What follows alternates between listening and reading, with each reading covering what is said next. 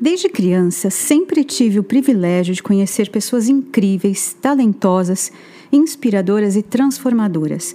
São tantos desses encontros que fica difícil não acreditar em Maktub. Trago hoje para vocês a tradução livre e resumida de uma prática que o Dr. Robert Svoboda, o primeiro ocidental a se formar Vaidya, que é um médico ayurvédico, na Índia, a quem tive o privilégio de conhecer e traduzir em diversas aulas e eventos realizados aqui no Brasil. O Dr. Svoboda possui várias publicações em livros que são maravilhosas fontes de conhecimento, além de seus vídeos no YouTube, em especial a série 5 Minutos com o Dr. Robert, que você pode conferir e acompanhar junto com outras informações pertinentes e úteis no perfil dele do Instagram, arroba Dr. Robert Svoboda. A sugestão da prática compartilhada aqui foi dada por ele algumas semanas atrás, em seus cinco sempre nutridores minutos. Ele comenta que era a prática diária de seu mestre, Vimalananda, a quem ele sempre referencia, especialmente com outro lembrete importante de vida, através da frase frequentemente citada por ambos: Viva com a realidade antes que a realidade te convide a viver com ela simples, mas imensamente profundo.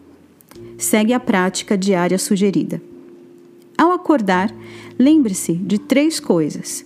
1. Um, você vai morrer. 2.